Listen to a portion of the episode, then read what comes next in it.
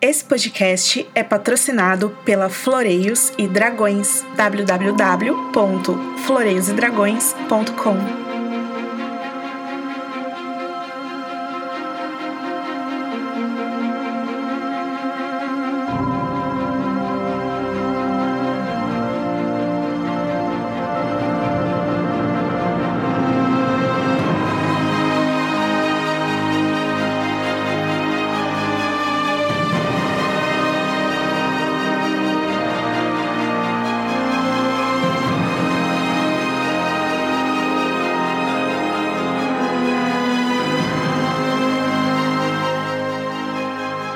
começando mais uma edição do Podcasteros. Eu sou a Ana Carol Alves e hoje recebemos Rafa Bacelar. Oi, Ana. E aí, galera? Quanto tempo?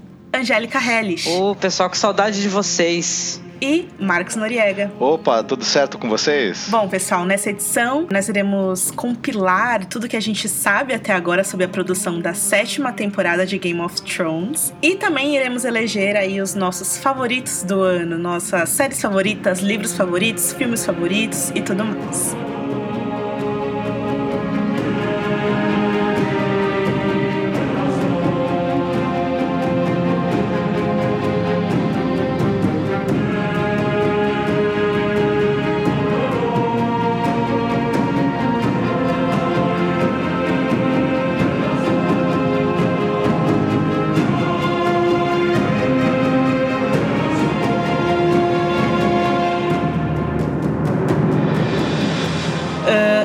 Começar esse podcast falando sobre algumas informações que a gente tem sobre a sétima temporada. Assim, Angélica Marques, eu não sei se vocês têm acompanhado a quantidade de notícias, talvez eu e o Rafa, porque a gente, enfim, né, passa atualizando com as notícias e tal, mas uhum. esse ano bateu recorde de longe, assim, de vazamentos. Eu sinto Sim. que isso meio que acontece porque agora que a que é a penúltima temporada de Game of Thrones e vai ter só sete episódios e tudo mais, todo acontecimento na história é um grande acontecimento, né? Então, no passado, quando vazavam imagens da Sansa andando pela, né, pela floresta e alisando o cabelo ruivo dela, era isso que vazava. E agora, quando vazam coisas, não é só algum personagem andando sozinho pela floresta, né? Porque estão acontecendo grandes encontros, estão acontecendo Sim. grandes coisas. Então, meio que é, dá essa sensação de que tá vazando muita coisa, porque tudo que vaza é importante. Eu não sei se vocês têm essa sensação. Assim, Sim, também. porque tá se afunilando, né? Com certeza. É, quanto mais for chegando no fim, a tendência é essa. Eu, eu sinto que esses vazamentos estão de fato e vão de fato é, atrapalhar a nossa experiência com a temporada. Porque, uhum. primeiro, porque não tá mais é, seguindo os livros, não tem mais livro. E segundo, porque realmente é muita coisa. E aí, enfim, uhum. vazaram é, fotos que a gente vai comentar daqui a pouco de grandes encontros. E eu sinto que Game of Thrones cresceu tanto e ganhou tanta popularidade ao redor do mundo que isso meio que se tornou interesse da grande mídia, sabe? Uhum, sim. É assunto, né, que alimenta a grande mídia.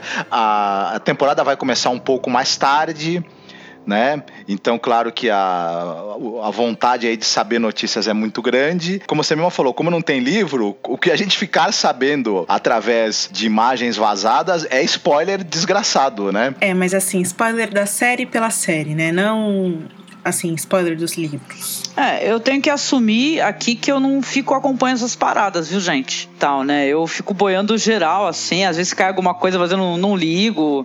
Então, não sei, não sei se é porque é excesso de pesquisa em produção cinematográfica, eu fico meio que ah, viajando na maionese. Com certeza, porque tem spoiler que eu te falo e você meio que esquece, assim, que é ótimo. Isso é bom, que você vai tomar um monte de spoiler aqui. Ô, oh, beleza, gente que eu gosto. 2017 ela já vai ter esquecido tudo. Mas... O pessoal preocupado com os, os, trolls da internet que dão spoiler, agora o spoiler vem, vem via drone. Não adianta. Pois é, é, é isso que eu ia é. falar, porque é paparazzi profissional, né? Naquelas locações incríveis na Espanha, até nos estúdios, dentro dos estúdios, eles conseguiram colocar drones lá dentro para tirar foto do, do, elenco. Você entendeu? E aí vazava para os grandes jornais locais. Então, e aí você vê Folha de São Paulo, Revista Time, Vanity Fair, todo mundo dando essas notícias que há três, quatro anos só nós, né, os blogs de Game of Thrones que costumávamos noticiar essas coisas. E é muito estranho e é meio que por isso também que vazou muita coisa, né, por causa desse interesse dessas, desses grandes veículos. É verdade. Você concorda que isso daí, você falou bem, estraga a experiência, né?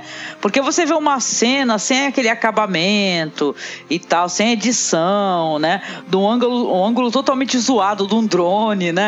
Não é a mesma coisa, né? Então eu, por isso que eu meio que tipo assim, eu não me, eu não sigo muito assim, pelos vazamentos assim. Uhum por causa disso. Por... Porque eu acho que estraga um pouco a experiência. Putz, e quando a gente fala de Game of Thrones, já vem carregado de julgamentos, né? Porque todo mundo tem essa mania de ver Game of Thrones com olhar super crítico de quem lê os livros ou de quem, enfim, né? Pelo menos gosta. Tem, tem todas as questões polêmicas que envolvem a série, que qualquer coisa que sai sobre a série gera muito interesse. E aí, de repente, a gente vê.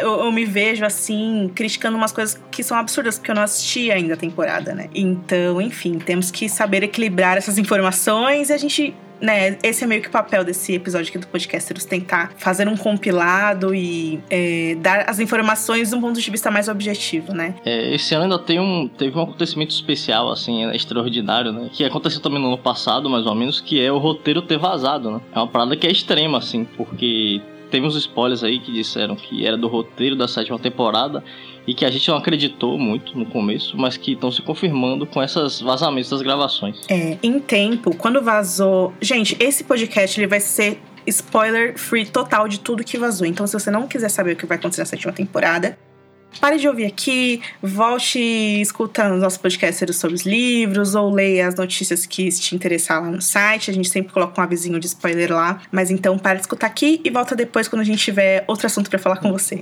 A, a, não ser que sua memória seja que nem a da Angélica, né? Exato.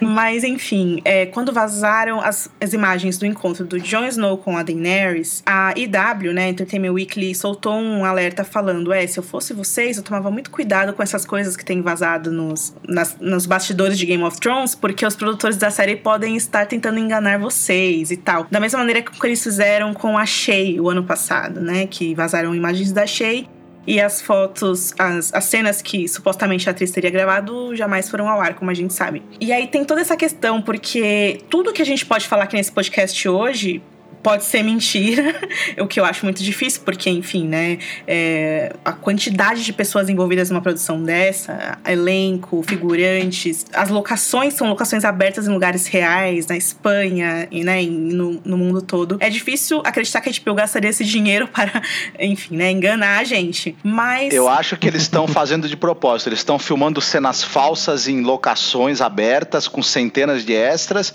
e estão fazendo as cenas reais tudo num lugar fechado fechado, escondido.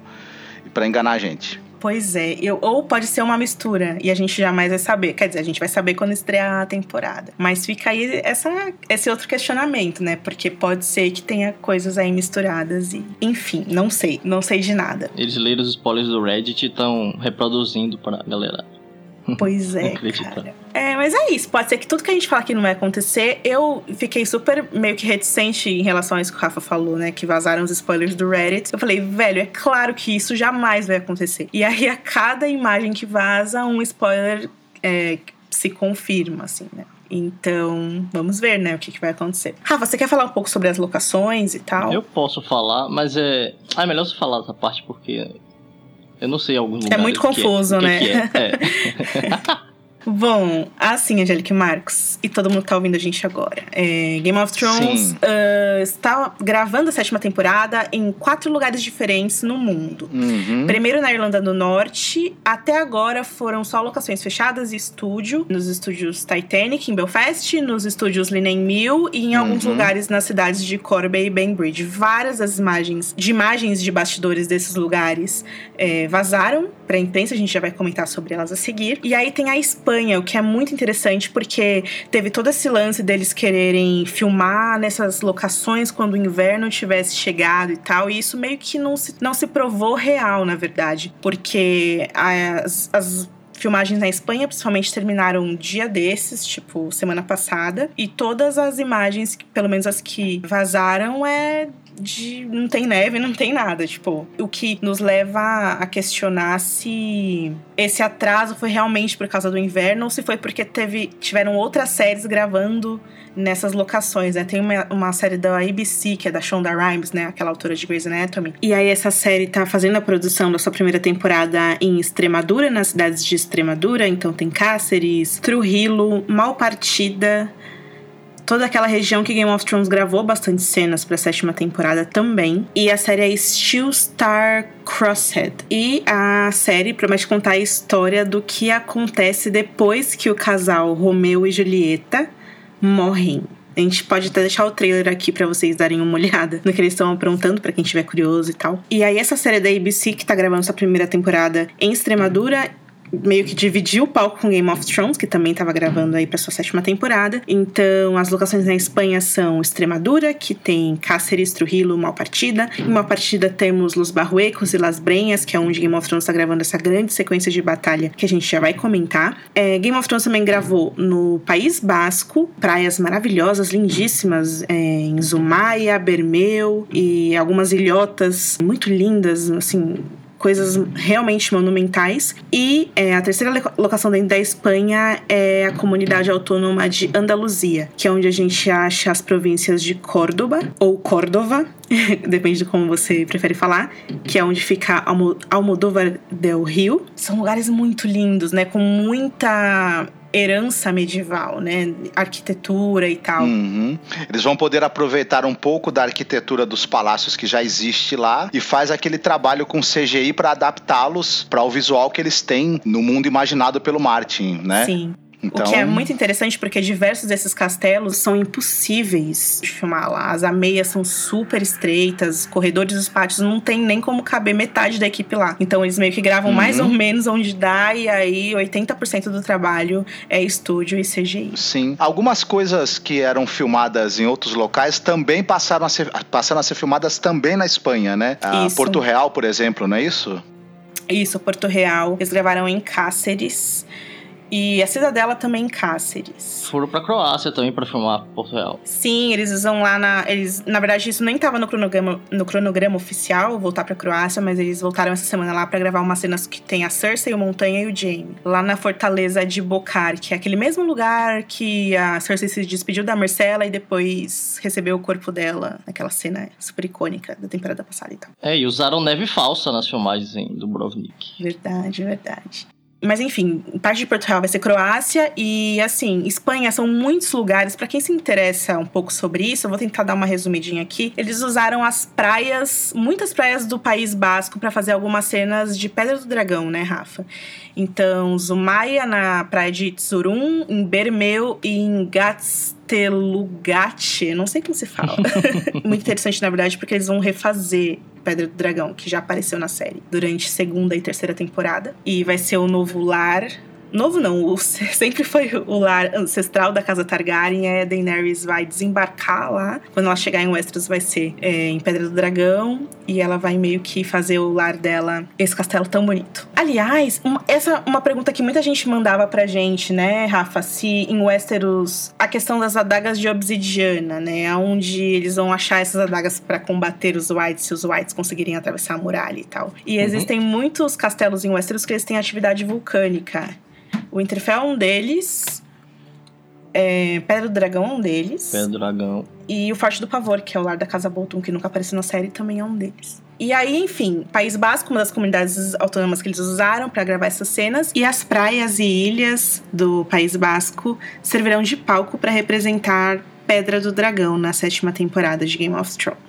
Daí temos a comunidade de Extremadura, com as províncias de Cáceres, Trujillo e Malpartida. Malpartida é um lugar que vai, ter uma grande batalha envolvendo o exército do Jaime versus o exército da Daenerys. E aí, como a gente já tinha dito aqui, Extremadura, além de Malpartida, tem Cáceres, que é Porto Real e a Cidadela, e tem Trujillo, que é uma locação que a gente ainda não sabe para que as, a HBO usou ela. E na comunidade de Andaluzia também tiveram gravações lá. E é em Andaluzia que fica Almodóvar Del Rio, que vai ser o que mesmo, Rafa? O Jardim, Jardim de, cima, de, cima, né, Rafa? Jardim de Cima e talvez o Isso, exatamente. O do Castelo também, né? Que é o lar dos Tyrell e o lar dos Lannister. E em Santiponce, em Sevilha, eles gravaram nas Atarazanas Reales e nas ruínas de Itálica para o Fosso dos Dragões. Eita. Que também promete ser uma cena, tipo, mega icônica e foda que vai reunir simplesmente o elenco inteiro de Game of Thrones numa cena só. E tanto uhum. Santi Ponce quanto Almodóvar, Almodóvar del Rio ficam em Córdoba, que é uma província de Andaluzia. E é isso. Ah, e agora em janeiro finalizando aqui essa questão das locações, que é meio chata até, mas acho que vale a pena falar. Eu, eu queria vão... lembrar que o Almodóvar del Rio não é uma cidade que o Pedro Almodóvar é dono, viu? É um, esse nome é por outro motivo. Inclusive, em Almodóvar del Rio fica o castelo de Almodóvar del Rio, que é onde vai ser é, Cancheiro do Casterly e Jardim de Cima. é um dos castelos medievais mais lindos que eu já vi na minha vida. Eu nunca vi pessoalmente, só vi por fotos na internet. Mas é um lugar lindo, gente, lindo. Verdade. Procurem aí, Ditem aí no Google que vocês vão ver. E aí, Marcos Angélica, agora em janeiro começam as gravações na Islândia. A HBO vai voltar para lá para gravar cenas lá. A gente não tem muitas informações de lugares que vão gravar. Só vazaram umas imagens meio estranhas de uma muralha dividida. Eu não sei o que, que é isso, Rafa. Você que fez esse post, que você tem alguma coisa para falar sobre A galera acha que é a muralha depois de ter caído. Vai, eles vão usar aquele set ali para ter. Mas eu acho que é muito. Ô, oh, será que. Será que tem a ver com aquela trombeta lá que tocam e a trombeta destrói tudo, não, né? É, essa é a teoria, né? Mas eu acho que não vai ser isso, não. Eu acho que vai ser, um, sei lá, uma passagem qualquer onde provavelmente vai acontecer alguma, alguma batalha, né? Ali naquele aperto. Eu não sei. É que, na verdade, o, o berrante do inverno ele não existe na série de TV. Pelo menos não ainda. É, até hoje não. Não foi mencionado.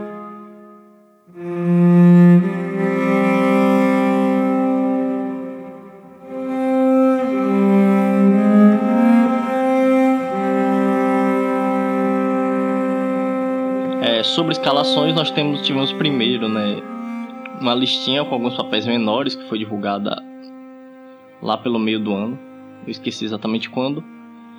É, e aí nessa lista Logo no começo a gente soube que eles estavam escalando uma garota nortenha, né, de aproximadamente 16 anos e queria participar de uma cena de alto risco com membros principais do elenco, né. A, a descrição física dela não foi especificada, né, apenas a necessidade dela ser caucasiana, o que nos leva a, a crer que seja a atriz Megan Parkinson, que é uma garotinha ruiva que apareceu, uma garotinha não, já é uma uma mulher. Já é uma mulher.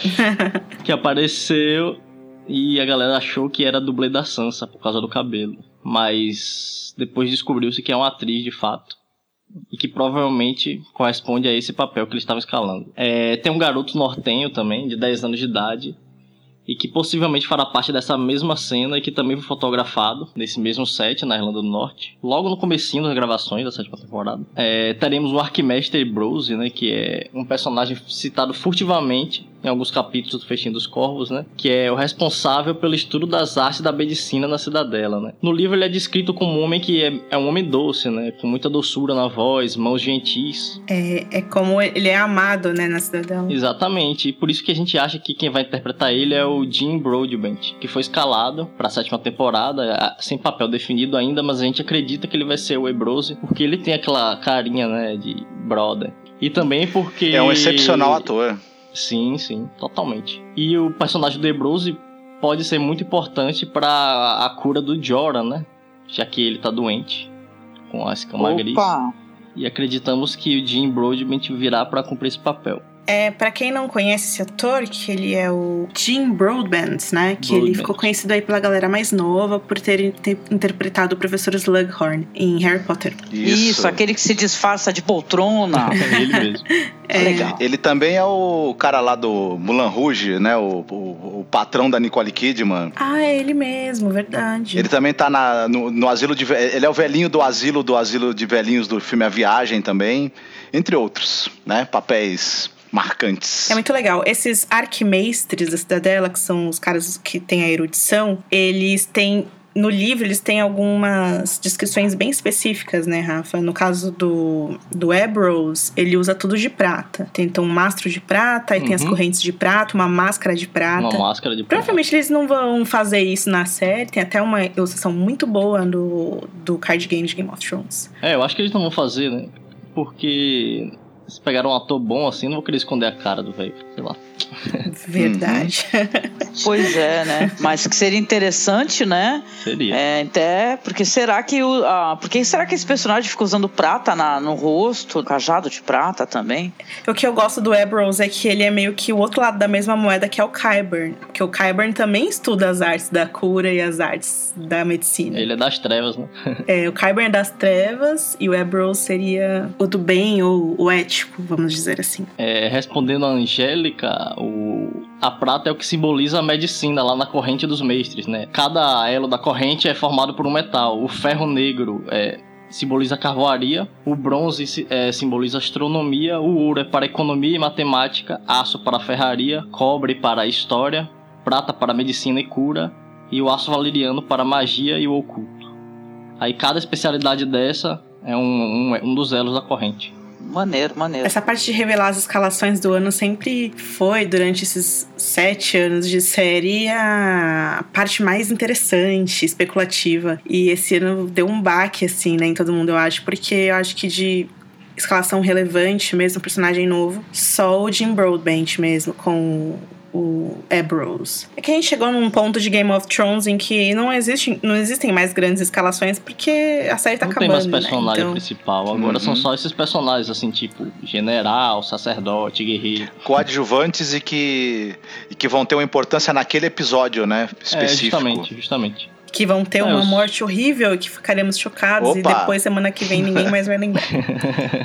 o último personagem grande que eles escalaram foi o Euron mesmo, eu acho. É, na sétima temporada a gente vai ter o lutador Conor McGregor, né? Além do Jim Broadbent. É, a notícia de que ele vai fazer uma breve aparição na série só e que ele vai ser um dos tripulantes do Silêncio, que é o barco do Euron Greyjoy. Teremos também o Tom Hopper, que é o cara que faz a série Black Sails. Ele faz o Billy Bones na série Black Sails. Ele vai, ele foi escalado para substituir o ator que fazia o Deacon.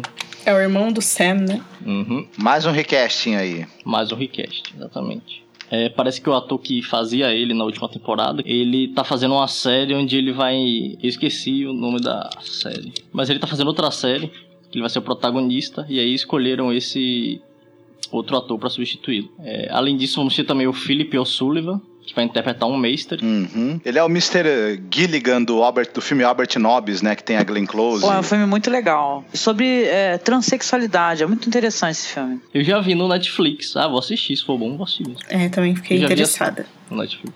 Ah, e ele, é, e ele também tá na série Vikings, fazendo uma ponta lá também. Esse ator ele fez Vikings, The Tudors. São os mais conhecidos, assim, porque realmente não tem muitos papéis grandes, assim, como a gente falou. Então é normal que eles escalem atores mais secundários agora. Pros os figurantes, né? Temos as casting calls também pros figurantes. Que são milhares de figurantes. 300 só pra uma partida, né? Pra a cena da batalha que vai ter lá. Vai ter um número de figurantes, vai ter cenas nessa temporada com o número de figurantes equivalente à Batalha dos Bastardos, né? Isso, eles Sim. usaram 300 figurantes e Uhum. 20 cavalos na Batalha dos Bastardos. E esse número deu certo, eles vão repetir esse ano. Opa. É, fora os que são criados digitalmente, mas esses não vão precisar de lanchinho nem de cachê. Exatamente. Bom, além desses, desses atores que foram escalados, novos personagens que virão, temos também personagens antigos, né, que vão retornar, como o Gendry, o tio Edmure, o tio Benjen, o Kono, que é um dos Dothrax lá do Calazada Daenerys. Foi o único que sobreviveu àqueles, né? O único que de todos sobreviveu. os caos e companheiros de sangue do mal, ele foi o único que saiu da pira lá com vida. E esse Gendry, né, cara? Finalmente ele apareceu, porque caramba, né? Quantas temporadas é que ele tá ausente? Pois é. Ele, a última vez que ele apareceu foi na terceira temporada, remando aquele barquinho dele. Quatro anos sem aparecer. Vai ser legal o retorno dele, mais do que esperado. Na verdade, era o único personagem que faltava voltar, né? Não, eu confesso que eu, tava, eu também tava aguardando ansiosamente o retorno dele, viu? Pra dizer a verdade, eu ficava pensando, cadê esse fulano? Quem vai voltar também é o Mark Gatiss, né, que a galera gosta bastante, que é o Tishon Stories, o banqueiro. Ele vai estar em Porto Real nesta temporada, provavelmente pra cobrar. É o único gerente de banco com quem o pessoal simpatiza, né? O personagem do Mark Gatiss. Pois é. Assim, eu tenho quase certeza que ele vai chegar e falar: Cersei, cadê meu dinheiro? Ela vai falar: tá aqui. Aí o Montanha vai mostrar, tipo, a espada dele, vai cortar a cabeça Matar dele e ele. vai morrer. Mas assim, certeza, gente. Porque assim, com tão pouco de série, vai, vão, inclusive vão ter várias cenas assim que vão ser resolvidas dessa maneira nas próximas temporadas. Uhum. Mark Gatiss vai fazer que nem aquele clipe lá, é, bicha traga meu dinheiro. Toma! Espadada na cachola.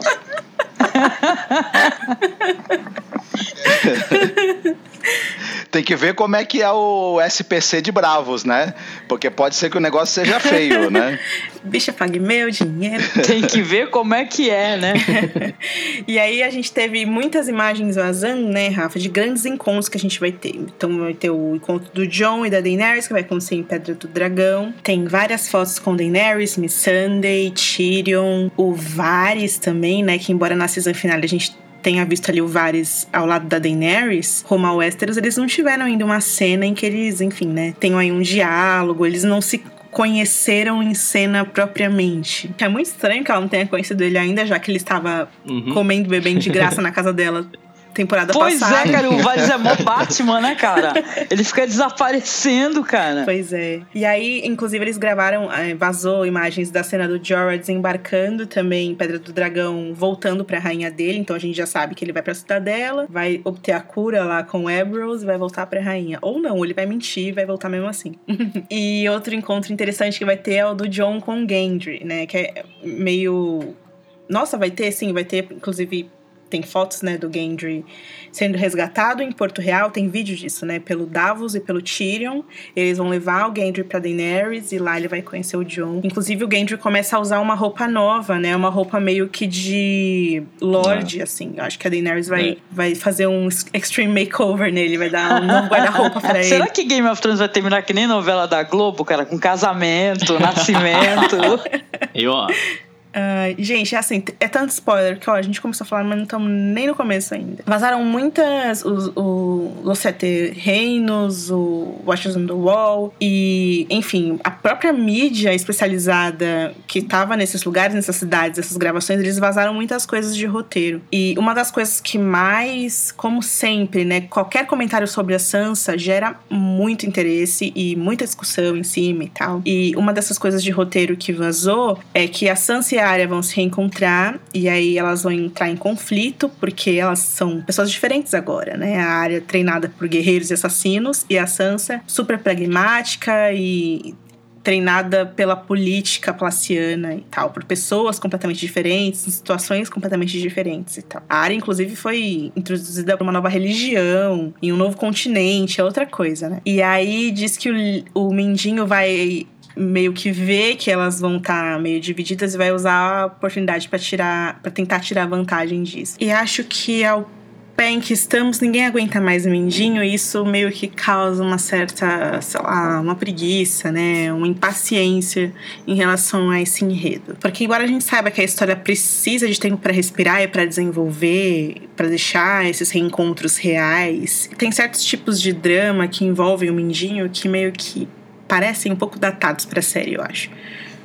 E é por isso que talvez eu tenha visto tanta gente nos comentários indignada e puta da vida depois que leu esses spoilers aí. E aí que a Sophie Turner ela soltou mais algumas informações sobre a personagem dela nessa temporada. E essas informações meio que estão ajudando a colocar mais lenha na fogueira em relação ao personagem da Sansa. No último podcast que a gente gravou com o Marcos e com a Angélica, inclusive, a gente comentou algumas coisas que ela havia dito durante a Comic Con sobre a Sansa, né? Que provavelmente ela e o John ainda vão ter, iam ter muitos conflitos, porque ela não confiava no irmão e não sei o quê. E aí ela voltou a dizer que a Sansa vai estar um pouco mais insegura nessa próxima temporada. E todo mundo, como assim, Sansa? Você não tinha virado uma grande mulher que matou o seu marido abusador e que não sei o quê? Mas foi isso que a atriz disse. É isso que temos pra Winterfell agora. Inclusive vai ter encontro entre Sansa, Arya e Bran também, né, Rafa? Uhum. O Bran também estará em Winterfell. Isso vai ser lindo, hein, gente? Eu vou chorar muito, já tô até vendo. Aí começam as fotos tretosas, né, cara? Porque Eita. uma coisa que surgiu muito recentemente é, foi a cena do Euron chegando a Porto Real. Rafa, você quer falar mais sobre isso? Bom, a gente já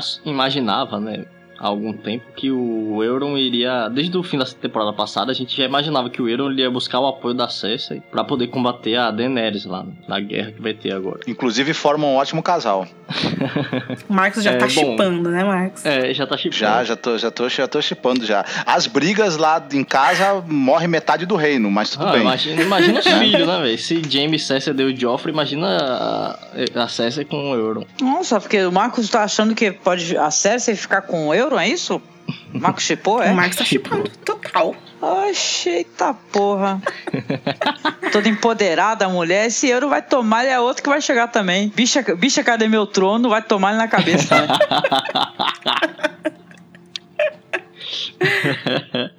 Bom, a HBO gravou na Irlanda do Norte, né, uma batalha naval onde o rei das Ilhas de Ferro iria capturar a sobrinha dele, que é a Yara Greyjoy, e assassinar parte da Serpente de Areia, né, como prova de seus talentos. Ele vai oferecer a primeira derrota a Daenerys, que vai ser logo, deve ser logo nos primeiros capítulos, quando eles chegarem em Westeros. É, depois disso, é, Yara, Elaria e Tiene. Elaria e Tiene provavelmente são as únicas duas sobreviventes, né, das, do núcleo de Dorne. As a Nymeria e a Obara vão morrer, provavelmente. Inclusive, a Nymeria já tá em outra série, né? Que é o Punho de Ferro. Uhum. E a Obara, não sei. Estamos aguardando. Estamos aguardando. Talvez sobreviva, né? Talvez seja só a Nymeria. Vamos ver. Bom, a Yara, a Lara e a Tiene se tornam prisioneiras e serão exibidas em um desfile bizarro sobre o escárnio, sobre o escárnio, né, do povo comum de Porto Real. Muito, é, eu tô muito interessada em saber como que o povo comum de Porto Real vai reagir a Cersei rainha, porque eles estão a mesma, a mesma galera tosca. Eles são sempre essa galera tosca, né, essas pessoas. É, eles não se interessam, eles não se interessam muito por quem tá ali. Eles jogam vegetal em todo mundo que passar ali Não é tipo Monty Agora... Python, né? Com discussões. Você, eu não votei em você, você não é meu rei. Agora as duas de Dorne lá, capturadas pelo cara que é aliado da Cersei, sendo que elas, né, estão implicadas no assassinato da filha dela. Isso aí não vai acabar nada bem para elas, né? Pelo é. jeito. Ai. Ainda mais porque a filha da. A Tiene é filha da Elaria, né? Certeza que a Cersei vai matar a Tiene na frente da Elaria. vai dar risada na cara dele. Sobre esse desfile, vazaram as fotos pesadas, né? Sobre do Euron conduzindo as três prisioneiras pelas ruas de Porto Real e tá levando a Yara com o rosto bastante machucado em uma coleira, né? Enquanto tá montado no cavalo, provavelmente se dirigindo ao, ao encontro da Cersei. Vocês perceberam aqui na foto, coloquei as fotos aqui, é, o emblema Greyjoy tá no rosto do cavalo, tá vendo? E também na, na malha que o cavalo usa. E a lula gigante dele é diferente, ela é prata, tá vendo? E ela tem meio que olhos vermelhos, é uma pedra vermelha, vocês estão vendo aqui? Uhum. Sim, sim. O que é estranho, porque na verdade é bem parecido com as coisas da Cersei, que é toda de negro com os detalhes em prata, assim. Ele já tá, você entendeu? Já chegou lá, você entendeu? Uhum, é. pra conquistar. Ele até falou, já estamos com a identidade visual acertada nós dois, tá de boa. o mesmo look, né? É, mesmo look. Tá todo mundo meio gótico esse ano, né? Todo meio gótico. Verdade. então, gente, aí depois disso, a, essa grande sequência de batalha que a gente tá falando já, desde o começo do podcast, tá sendo conhecida como o Assalto a Jardim de Cima, que vai ser uma emboscada em que o exército Lannister vai sofrer da Daenerys. Vai acontecer mais ou menos assim o Jaime vai aproveitar que a Olena saiu fora para buscar a Daenerys e vai tomar Jardim de Cima. A gente ainda não sabe em que circunstâncias ele vai fazer isso, mas ele vai encher carruagens de suprimentos, comidas e tudo para levar em algum lugar ainda indefinido. E aí ele vai estar tá lá fugindo de fininho e no caminho o exército dele é, que vai a essa altura contar com o auxílio dos homens da casa Tarly, é por isso que vai ter o request do Dico, inclusive. Esse exército vai ser surpreendido pelo exército da Daenerys, que basicamente essa altura vai ser um exército de Dothrakis. E aí vai ser uma luta entre Dothrakis e o Jaime, o Bron, os Tarly e os Homens do Jaime. Ah, tem os dragões também, né? E aí vai ser uma sequência super grandiosa. Eles filmaram isso aí na região de Los Barruecos, em Malpartida. E durante um mês, quase. Que é mais ou menos o que eles fizeram com a Batalha dos Bastardos. Então vai ser um negócio bem grande mesmo, assim. E vazaram algumas cenas, assim, algumas imagens de bastidores. E vai morrer muita gente, vai ser bem pesado. E o Jaime foi visto usando o Lamento da Viúva. A Lamento da Viúva, que é a espada de aço valeriano que era do Joffrey Joffrey e até então, desde que o Joffrey morreu, ela não tinha sido mais vista na série. É isso, o Jaime vai pegar a espada para ele, pegar a comida da Olena. O Jaime virou tipo. Eu pensei que o Jaime agora ia falar, ia chegou, né? Bicho tá pegando, tava tudo pegando fogo, falar, meu, que merda é essa? Tchau, né? E sai andando não, né? Ele vai continuar, né? Fazendo várias tretas. Pois Eu acho é. que essa batalha vai ser bem legal, cara. Vamos ver o que vai acontecer. Tem muita gente, né, Rafa, questionando essa questão dos Tarly se aliarem aos Lannister, sendo que eles são uma família da Campina. Mas. Uhum. É, vale lembrar que o, o Rangel, que é o pai do Sam, inclusive tem isso no vídeo de história e tradição desse último Blu-ray que saiu, ele meio que fala das mulheres Tyrell com desprezo, sabe? Então esse Rangel da série, ele meio que vai querer que se ferre a Olena e vai querer provavelmente a Campina para ele, então... Legal que você mencionou os vídeos de história e tradição, porque eles estão muito legais, viu, gente? Vocês têm que conferir. Estão muito maneiros, viu? Legal são as narrações, né, cara, com os atores. Eu fico viajando, eu gosto muito. Esse ano eu acho que estão muito bons, todos os vídeos. Tá tudo legendado lá no site, pra quem não viu ainda.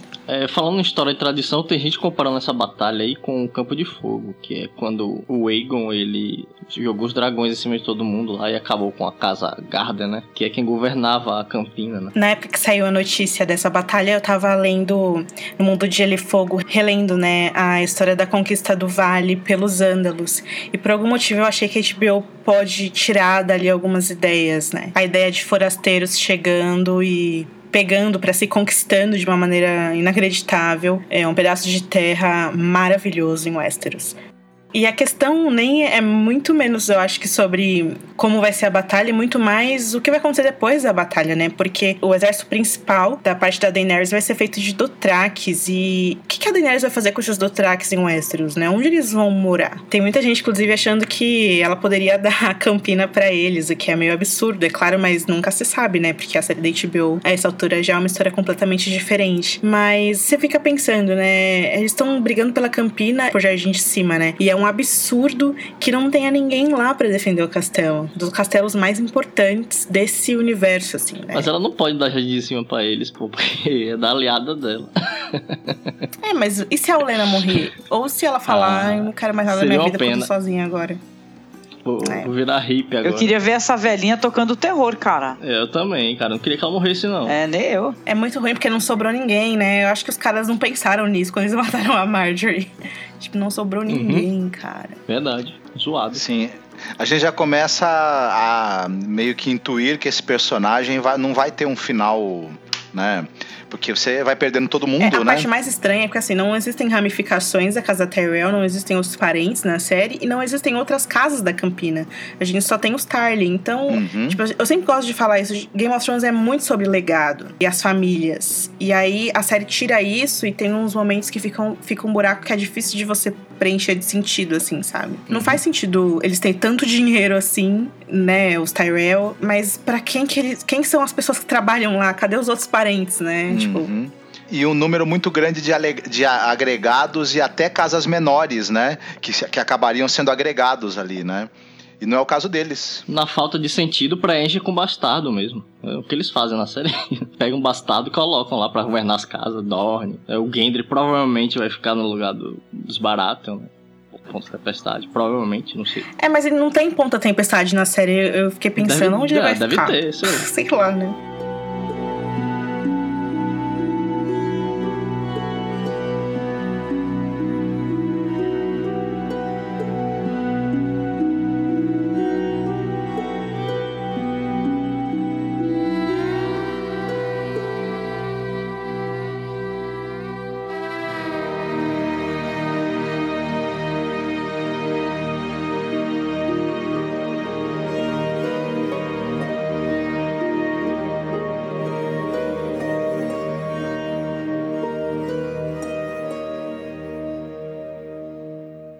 Outra grande sequência que teremos, né, Rafa, está sendo gravada na pedreira de Wolf Hill, na Irlanda do Norte. Vocês estão vendo essa imagem aqui, Angélica e Marcos? Tá aqui, sim, Pedreira sim. de Wolf Hill. Essa imagem aqui é um print que eu tirei de um vídeo que já foi tirado do ar, que o cara pegou o drone e filmou, assim, é, de cima, uma cena sendo gravada. Vocês estão vendo que é um padrão que ele é, meio que leva a um montinho de neve? Sim.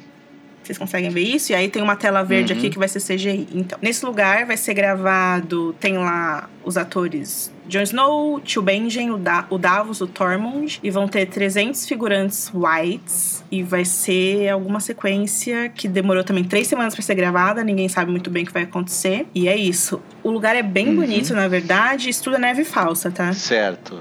É isso. Vamos ver o que vai acontecer. Invasão aí, né? E, e avanço do, do exército do Rei da Noite. Possivelmente, né?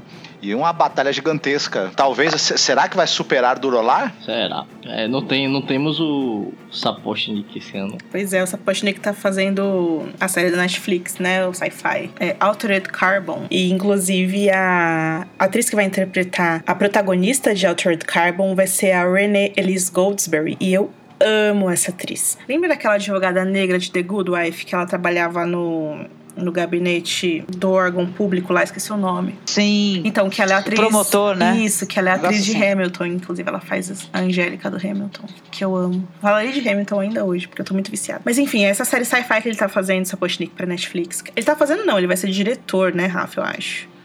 Do- de alguns episódios. Eu senti É. falta do Sapotnik na escalação dos diretores dessa temporada. Eu não sei se é cedo pra falar também, e a- além de sentir falta dele, eu não gostei muito do fato de ser o Alan Taylor que vai ser o penu- vai dirigir o penúltimo episódio, mas fazer o quê, né? É, então, Alan Taylor vai ser responsável pelo episódio 6, que vai ser o penúltimo episódio. Como a gente sabe, o penúltimo episódio tende a ser o episódio mais cheio de eventos e tal. E ele foi o único diretor da lista de diretores que não participou das gravações na Espanha. Ele foi visto até agora é, nas gravações da Predeira de Wolf Hill, que é essa que a gente acabou de citar, que aconteceu lá na Irlanda do Norte, envolvendo bastante neve, o exército de Whites e tal. Então ele meio que chegou de fato para substituir o trabalho que o Sapochnik começou aí. O problema é o que ele já dirigiu, né? Que ele dirigiu Thor Mundo Sombrio e o Exterminador do Futuro Shitness, né? Aí não sei. É, então, a última vez que o Alan Taylor foi participou de Game of Thrones foi durante a segunda temporada, faz bastante tempo, mais ou menos cinco anos. Então ele tá retornando aí pra dirigir talvez o episódio mais icônico da temporada, que é o penúltimo episódio, episódio 6. Sobre o cronograma de diretores por episódio, o que a gente tem de informação até agora é mais ou menos o seguinte: Jeremy Podeswa vai ser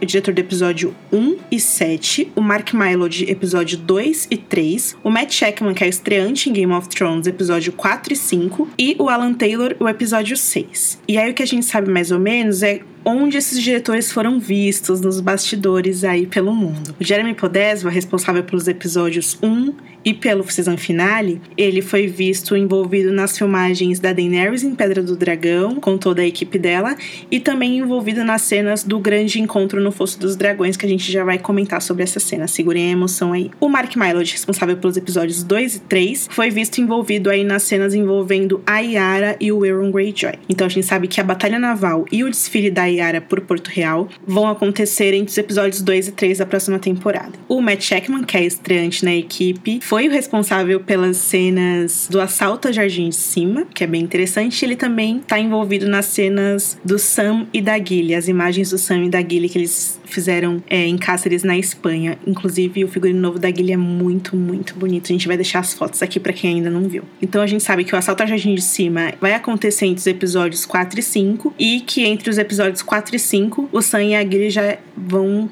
aplicar o vazário lá na cidadela e vão ir para outro lugar. E aí, o Alan Taylor, como a gente disse, episódio 6, ele foi visto fazendo as cenas nas terras geladas, lá com o Jon Snow e a equipe dele. E a temporada vai acabar, como a gente disse, episódio 7 com Jeremy Podeswa e o grande encontro no Vosso dos Dragões de Porto Real. Pegaram os caras que são bem experientes dentro da série. O Podesva já dirigiu vários também. É, falta um nome de peso assim, eu acho, né? Tipo o Neil Marshall. Pô, podia ter dado um episódiozinho. Pô, faltou mulheres, né? A gente tá na penúltima É, a- a temporada e Michelle, cadê, cara? sabe? Putz, é verdade. E não tem nem desculpa, né? Porque tem diretoras maravilhosas, né? Coque Gedrock, né? Um monte de gente que, inclusive, já trabalhou com séries é, de conteúdo medieval aí, que arrebenta a boca do balão. Pois é, tem muita mulher dirigindo pra TV, sabe? Não é.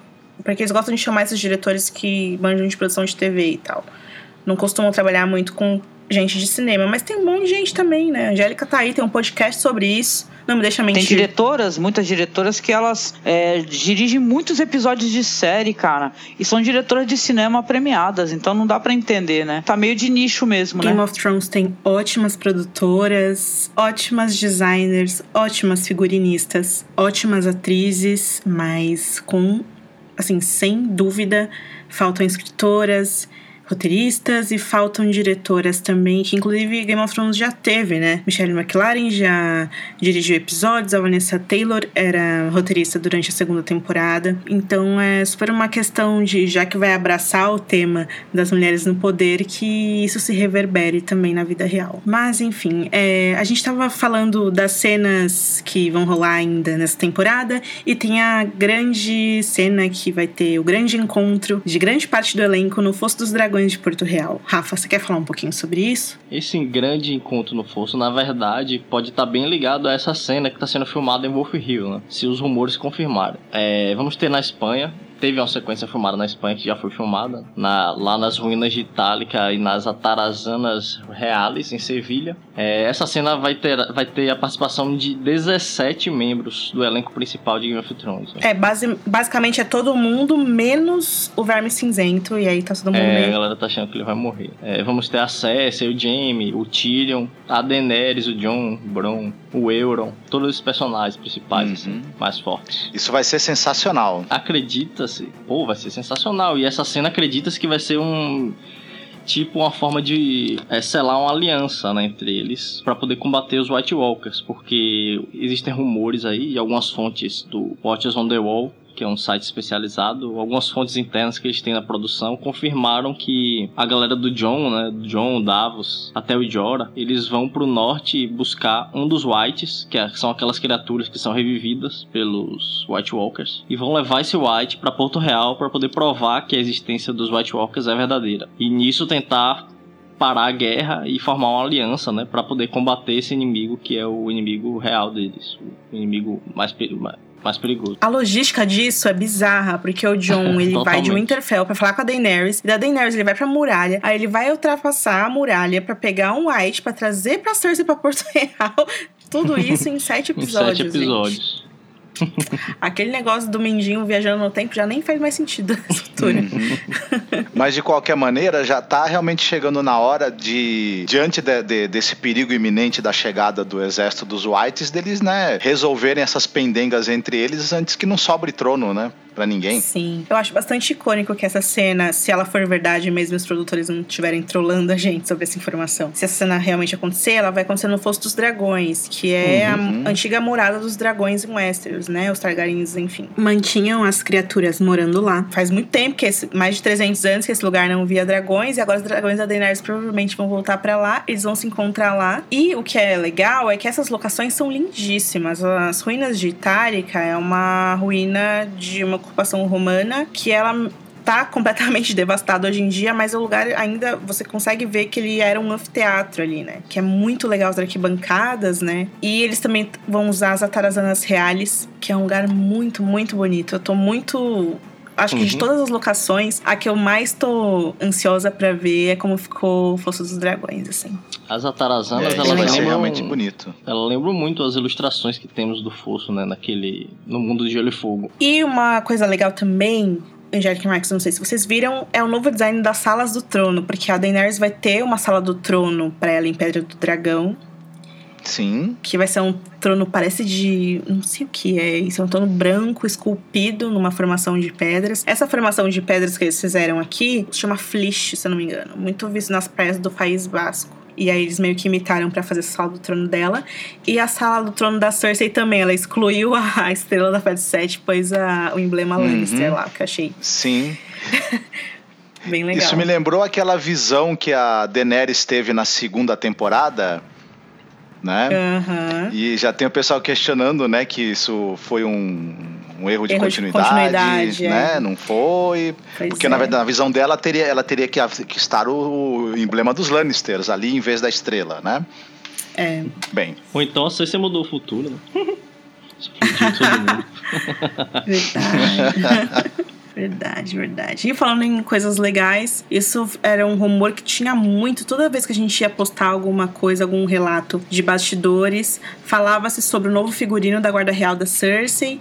Vazaram algumas imagens de um dos membros da Guarda Real dela, que agora vai usar armadura negra com alguns detalhes em prata e o emblema novo da coroa, que é um símbolo que lembra a coroa da Cersei no peitoral dele. Não sei se vocês estão conseguindo ver, mas não é Casa Lannister ou Baratheon ou enfim, é o emblema dela, né, que é a, a coroa dela. Lembra um pouco a vestimenta dela, de certa maneira, né? Design muito bonito, né? Muito bacana. E aí, gente, teve algum vídeo que esse vídeo eu fiquei meio achando que era zoeira dos produtores é um vídeo em que de gravações de Game of Thrones que mostra um cara sendo queimado por provavelmente um dragão. E esse vídeo vazou alguns dias e tal, até deixei o link aqui pra vocês verem se vocês quiserem. E aí é possível ouvir o cara falando calice e depois ele falando what kind of sorcery? Não, what what sort of witchcraft is this, né? Tipo, que magia louca é essa e tal. E aí tem gente falando que vai ser os Tarly que vão ser queimados, tem gente achando que vai ser o Jorah que vai ser queimado. Eu não sei se eu acredito se esse vídeo é real ainda, mas enfim. Os Tarly não iriam, não iriam chamá-la de Khaleesi. Seria o Jorah. Sim. E os Dothraki, é, essa frase, é, porque o Jorah também não, não iria falar uma frase como essa, assim, que tipo de magia é essa? Ele sabe que magia é, né, a dos dragões. Pois é, é estranho. E essa cena foi gravada em mal partida, que é onde está sendo gravada a luta entre o Jamie e os Dothraki. Então, não sei. Eu tenho que assumir aqui, cada vez que tu fala mal partida, eu tô entendendo mal parida, cara. Isso é muito narcos na cabeça. Cersei mal parida. Uhum. É que agora com essa cena dos dragões, vai, o lugar vai passar a se chamar Bem Passado. Palmas, Marcos.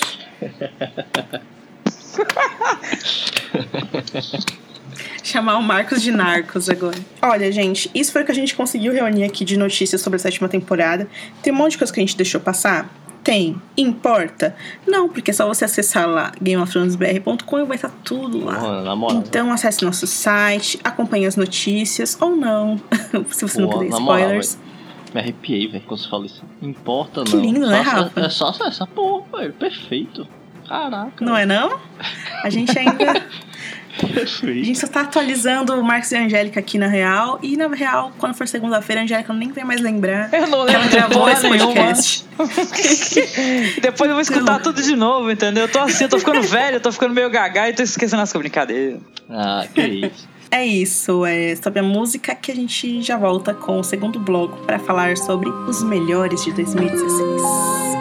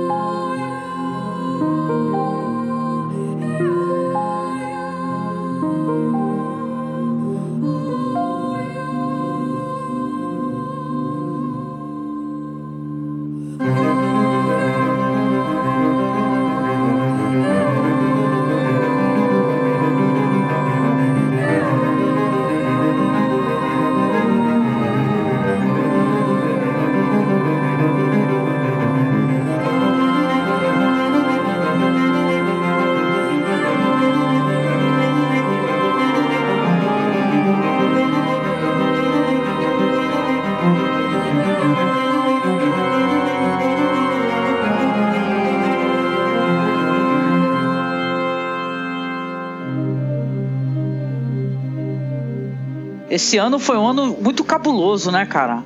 Pra terror, assim, né? Porque muita coisa legal saiu do cinema sul-coreano, hein? The Handmaiden, muito emocionante. E mais curioso ainda, na minha opinião, é que é baseado numa minissérie inglesa, né?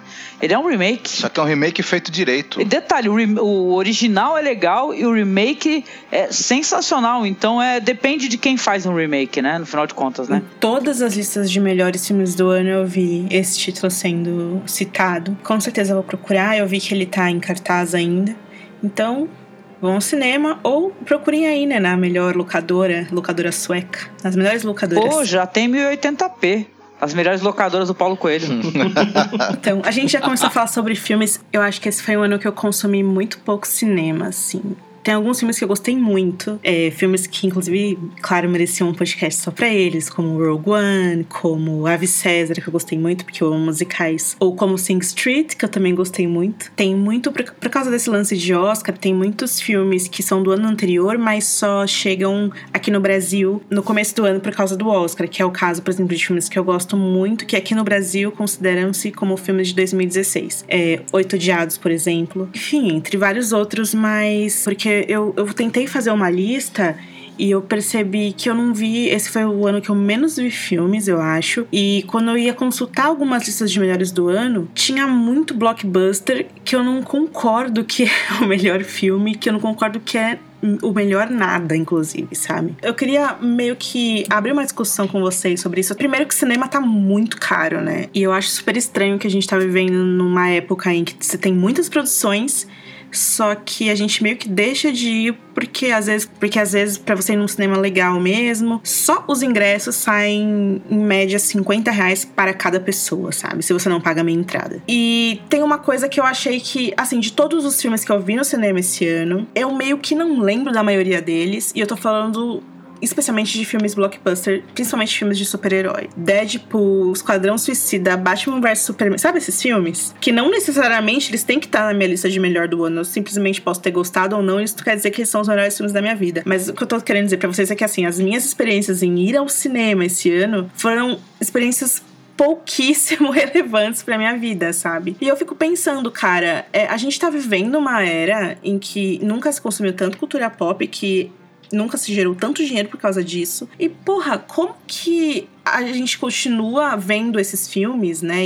Enfim, gastando nosso dinheiro e ingresso para umas produções dessa que não fazem diferença na nossa vida. Vocês entendem o que eu quero dizer? Eu, eu entendo, e eu te digo, isso daí é uma questão é, quase é, é, muito. Putz, há anos que a gente conversa sobre isso no blog, né? Já que a gente trata de cinema alternativo. A questão da distribuição, né, cara? Porque quando chega um filme blockbuster, e a gente não tá querendo dizer, eu tenho certeza que a Ana também não, né? Que, ah, que filme blockbuster não é legal. Muito pelo contrário, entendeu? Mas, tem, mas é meio, é meio monotemático mesmo, é muito super-heróis e tal. E aí você fica com a impressão que tá rolando só uma espécie de cinema e tal, uma vertente. E, puta, eu no mundo inteiro, nos festivais, para quem acompanha, né? Pessoal que vai pro Festival do Rio, Festival de São Paulo. Puta, tem muito filme, só não é distribuído no Brasil, cara não tem distribuição, porque quando sai um, um, blockbuster, sai tipo assim, se naquele lugar tem cinco salas, quatro salas vão ter, vai ter o mesmo filme, entendeu? Uhum. A maior parte deles ainda por cima dublada, então é bem complicado, Nossa, né? É a questão, uma questão é, é mesmo de se analisar, né?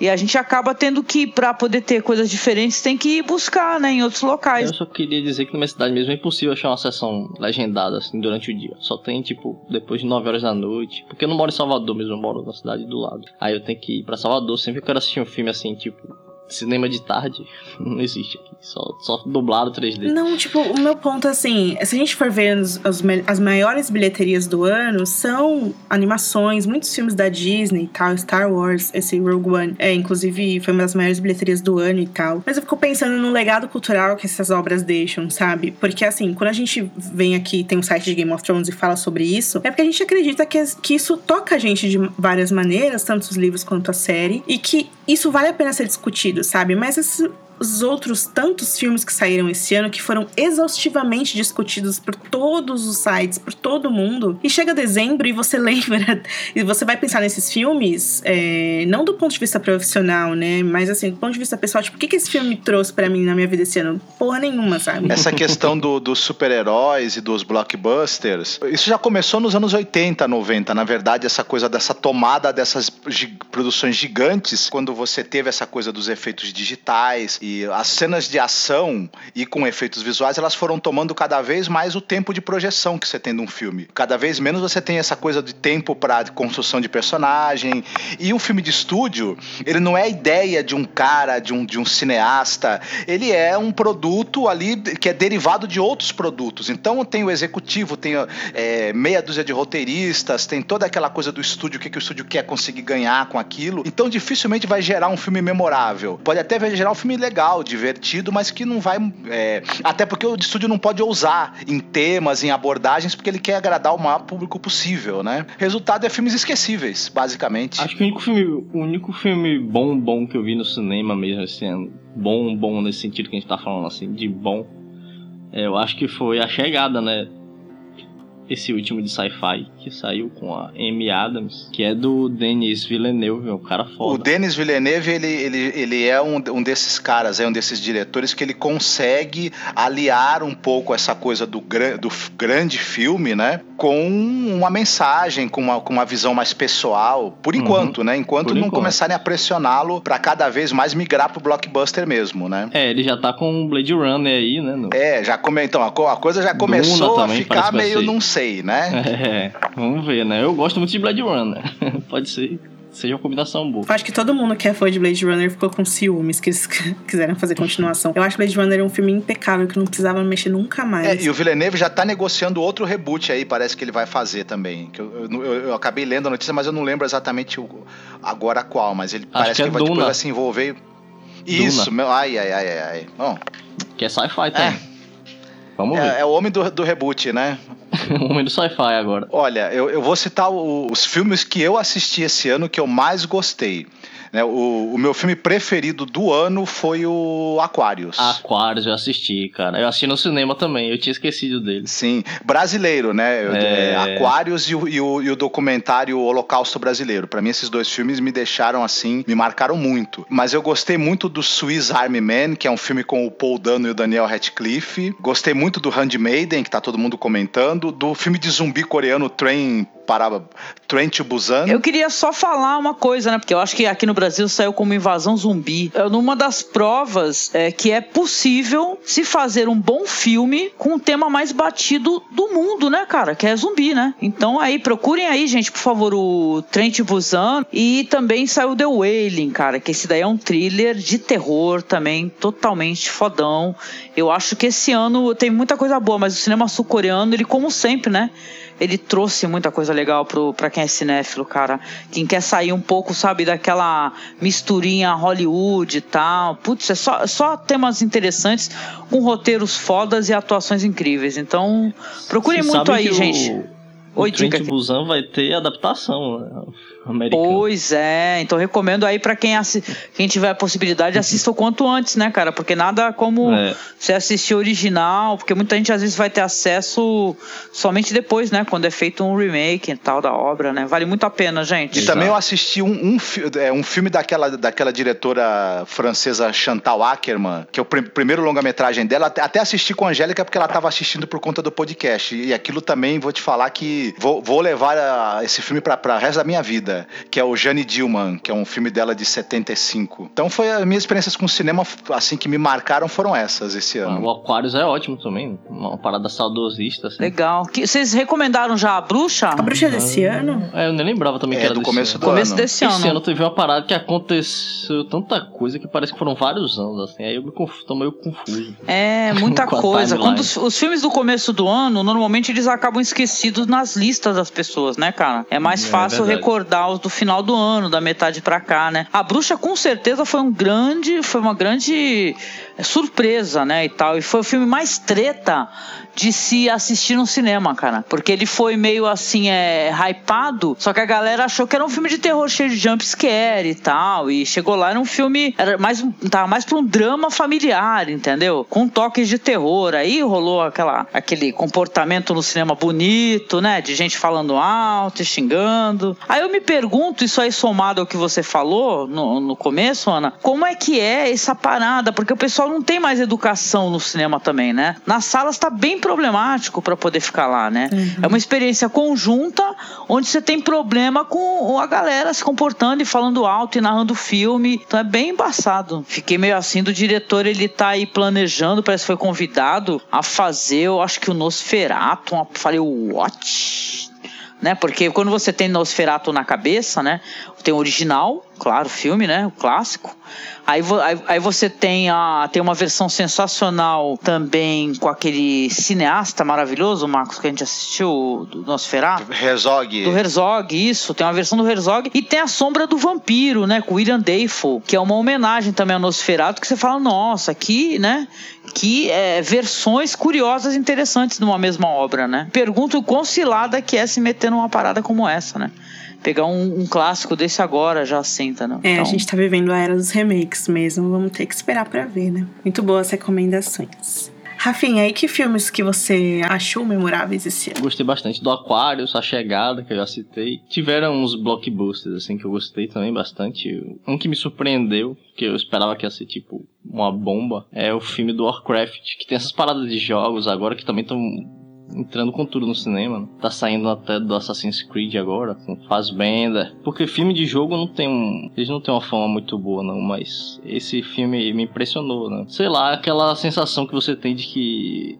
Você sabe que nada daquilo é real, né? Você sabe que o cara tá ali praticamente sozinho, cercado de tela verde pra tudo que é lado, mas pô, o resultado realmente ficou muito bonito. Os caras mandaram muito bem nos efeitos especiais e tal. Tem uma coisa que você falou desses filmes legais, assim, que todo mundo acha ruim, mas ok, sabe, para você e tal. Eu lembrei de Animais Fantásticos, que eu lembro que eu sou muito fã de Harry Potter, eu acho que como muita gente é. E eu lembro que, cara, como eu adorei a experiência. Eu fui na pré-estreia com os meus amigos da época da escola, sabe? Tipo, teve toda a nostalgia, foi foda. Ah, e eu saí do cinema, tipo, muito feliz, porque eu adorei estar naquele universo de novo e tal. E aí, recentemente, uma amiga minha, a Laura Boa, ela fez um, um vídeo sobre esse filme que ela fala, tipo, ah, o, vídeo, o filme é legal, tudo, mas a J.K. Rowling, ela virou uma pessoa bastante bastante ativista, que luta pelos direitos humanos e defendeu a Hermione Negra, por exemplo, sempre defende os gays e, enfim, foi contra o Brexit. Ela vocaliza muito dessas questões nas redes sociais e ela tá sempre falando disso. E aí que Animais Fantásticos é um filme dela, escrito por ela, produzido por ela e tal, embora seja um filme da Warner, mas é dela, essa pessoa que é super vocal em relação a essas coisas. E aí, até de um ponto de vista, o filme ele é bastante diverso. Ele tem a, a ministra da magia, que é uma personagem bem bacana, tem a rápida aparição apenas em retrato da Leta Lestrange, que futuramente vai ser interpretada aí pela Zoe Kravitz. É, ela tá retratando um, os Estados Unidos no começo do século XX, que é a época em que mais tinham imigrantes em Nova York, né? Chineses, indianos. E onde ela colocou essas pessoas no, no filme? Aí, poxa, sabe? Porque assim, gente, é, existem artistas, existem autores que a gente ama e tal, mas quando a gente para pra pensar, da mesma maneira que a gente critica Game of Thrones por tantas coisas, é, esses mesmos problemas estão em todos os lugares, mesmo nos lugares que já não deveriam estar, sabe? Tem que assistir as coisas com olhar crítico, sim, tá certo. Mas não, mas não diminui o valor do filme, que é um filme divertido, um filme legal. Ele problematiza outras coisas, né? Uhum. Mas não problematiza essa, é uma coisa muito importante que você falou, né? E uhum. tal, né? Apesar que ela colocou uma, uma, personagem negra empoderada, né? A ministra da magia, né? Isso. né? Mas realmente faltou aquela representação, né? No, no meio do povo, né? E tal. Uhum. Né? Aliás, eu, gente, eu adoro esse filme. Eu não, eu não enjoo. Gente, eu acho que eu já assisti umas 10 vezes, sem brincadeira. Mas não foi no cinema, vou logo falando que não tem essa grana toda, não.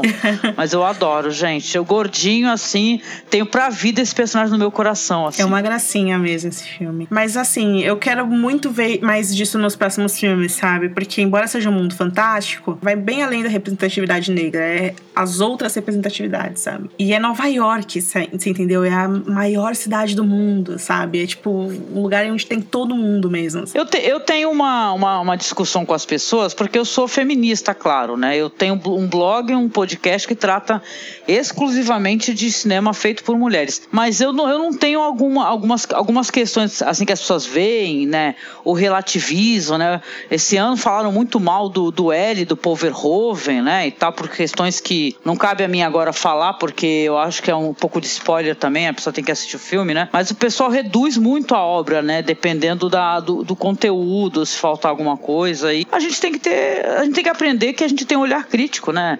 A gente não precisa relativizar, né? E não reduzir a obra. Mas eu já vi gente falando que o Paul Verhoeven é um merda, que ele é um lixo, e por aí vai, entendeu? E né, o mundo da relativização também, né? Tem muitos críticos de cinema e poucos, pouca, gente produzindo cinema. Eu fico meio bolado. Eu tenho escutado uns podcasts de gente que detona cineasta e é muito triste tu ver esse, isso, né? Alguém destruir esse, obras esse assim. filme L, o que ele tem de, de, de, de problemático, de, de questionável e de aberto a várias interpretações, inclusive interpretações extremamente cruéis, ele tem de espetacular. Até talvez a abertura que ele tem para tudo isso é que torna ele tão curioso. É um dos melhores filmes do ano também. Eu, eu esqueci dele é, na hora detalhe, de falar. Foi, foi vaiado na mostra aqui em São Paulo, né? E tal. O pessoal vaiou o filme, cara. Tal. Então é, sabe, a gente tá indo por esse. A gente tem que tomar muito cuidado, porque a, a gente tem que ser ativista, sim, e a gente tem que problematizar, sim. Mas a gente tem que tomar cuidado com um negócio chamado caça às bruxas, né, meu? Tem que tomar cuidado, uhum. porque tá virando uma caça às bruxas do caramba, entendeu? e tal. E, e bom, isso é, tem muito pano pra manga, né? Isso aí dá pra falar, é fazer um gravar um podcast sobre é. isso. Sim. Nossa, é legal a gente tá falando disso porque sem querer eu lembrei do, do que foi o melhor do ano para mim, que na verdade foi um musical, Eita. que é o musical Hamilton. A gente tá aqui gravando esse episódio em dezembro e na verdade Hamilton estreou oficialmente na Broadway em agosto de 2015, mas muitas pessoas conheceram a peça inclusive só em 2016 porque o álbum de Hamilton e a peça foram extremamente premiados e se tornaram obras extremamente populares nesse ano de 2016. Primeiro porque a obra ganhou uma tonelada de prêmios Tony começo do ano e depois porque o álbum ganhou Grammy de melhor álbum rap e ficou enfim, meses e meses no topo dos discos mais escutados e mais vendidos do ano. Vocês já ouviram falar, né? Eu não. Não, não ouvi não, Ana. Gente, Como é que é? Eu vou até deixar o link aqui. Eu fiquei procurando para poder falar aqui no podcast e tem um podcast brasileiro que falou sobre o primeiro ato de Hamilton, que é o Jogabilidade. Eles fizeram um programa muito, muito legal sobre a peça. Vou deixar linkado aqui para vocês conhecerem. Eu acho que talvez seja a melhor maneira de conhecer Hamilton para quem não ouviu e tal. É, ele é um musical adaptado pelo Lin-Manuel Miranda, que é um dos grandes gênios dos musicais hoje nos Estados Unidos. E ele adapta a história do Alexander Hamilton, um dos pais fundadores dos Estados Unidos. Só que ele faz adaptação é, através de linguagens do rap do hip hop. E aí eu tô falando isso pra vocês e vocês devem estar tá falando, nossa, mas isso é tão americano de se fazer, isso é tão moderninho, por que, que eu ia gostar disso? E eu prometo para vocês que vocês vão amar. Porque ele faz de uma maneira, gente, as músicas são lindas. E, enfim, Hamilton, na verdade, virou um dos maiores fenômenos dos Estados Unidos hoje, todos os ingressos esgotados. E ganhou Grammy de melhor álbum rap, ganhou todos os Tonys, eles fizeram apresentações na Casa Branca. E é extremamente romanceado, né? Na verdade, eles fazem um, um romance histórico musical. E o elenco é lindo. A Angélica Schuyler, quem faz, inclusive, é a, essa atriz de The Good Wife que eu falei que ela vai fazer a série que o Miguel Sabuchnik vai dirigir. Nossa, Hamilton, eu escutei tanto, tanto Hamilton esse ano, que eu acho que foi, eu mais escutei Hamilton do que eu vi filmes e vi séries e escutei discos de fato e li livros, enfim. É uma peça que eu acho que todo, todo mundo tem que ver. É muito difícil você achar vídeos da peça, mas nos torrents da vida você acha. Mas o álbum tá na íntegra no Spotify, para quem quiser escutar. Essa é a minha dica mais preciosa de Vou 2016. Procurar. Embora seja uma peça como como eu falei, né? Que estreou em 2015, na verdade.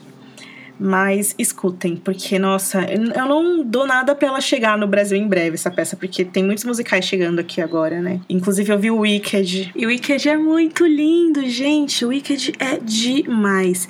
E agora em 2017 vai ter a montagem em São Paulo de Os Miseráveis também. Mega produção. Enfim, Hamilton é, tipo, Putz, gente, é lindo. Porque eles adaptam uma história de, do, dos pais da América, né? O cara que tá estampado na nota de 10 dólares e tal. E o elenco todo de Hamilton é latino ou negro, sabe? Então são essas pessoas, esses imigrantes, contando a, a história de outros imigrantes, né? De enfim, 200 anos atrás. E é muito legal, porque mostra que não existe cor e não existe gênero meio que, sabe, na hora de contar uma história, desde que seja uma história bem contada. Então é por isso que eu acho que é tão importante Hollywood e os canais de TV darem espaço para pessoas de todos os tipos contarem histórias, porque todas as pessoas têm valor e todas as pessoas Sim. têm maneiras diferentes e maneiras muito enfim, né, peculiares e particulares e boas de contar a história, não as mesmas pessoas Com de certeza, sempre. representatividade importa, né? Com toda certeza. Escutem lá, gente. Eu vou deixar o link pro podcast do Jogabilidade. Tem alguns podcasts muito bons em inglês também, mas eu acho que esse, inclusive, ele cobre todo o primeiro ato da peça e provavelmente muitos de vocês vão gostar. E aí depois deem uma olhada lá na, no disco no Spotify.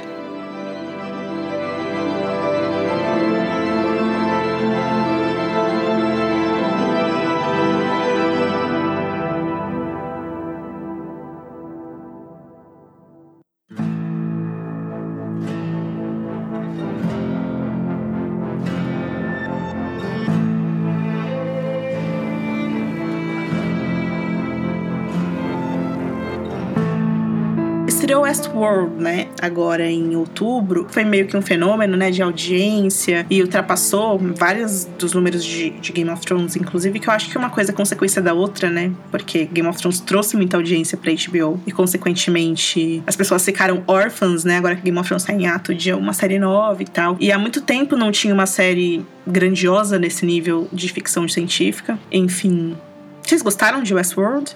Ah, sim, eu gostei. Achei, eu achei a melhor do ano. Ah, eu gostei de Westworld, gente. Eu gostei dos temas abordados. Eu gostei dos podcasts, cara, porque tem gente que grava podcast semanalmente sobre a série e as discussões sobre são muito boas. Nossa. Uhum. Entendeu? E é, é, legal porque, assim, eu acho que o, o principal trunfo de Westworld é que não tinha esse gênero, assim. Uma ficção científica que você se debruça nos temas filosóficos e que você também pode inventar teorias. Exige que todo mundo em conjunto pense e elabore, de engajar comunidades e pessoas e de realmente trazer aquilo para a vida das pessoas. Os temas discutidos em Westworld são muito importantes. Enfim, tem algumas coisas na série que eu não curto muito, principalmente aquelas frases jogadas um pouco vazias, que é algo que na verdade é bem selo da HBO. A gente sabe com Game of Thrones que os caras gostam de escrever isso, né? Gostam de se sentir filósofos dos nossos tempos. E foi uma gratíssima surpresa, eu acho, pro ano de 2016 essa série, com um valor de produção que a HBO, só a HBO consegue dar, sabe? Com o elenco,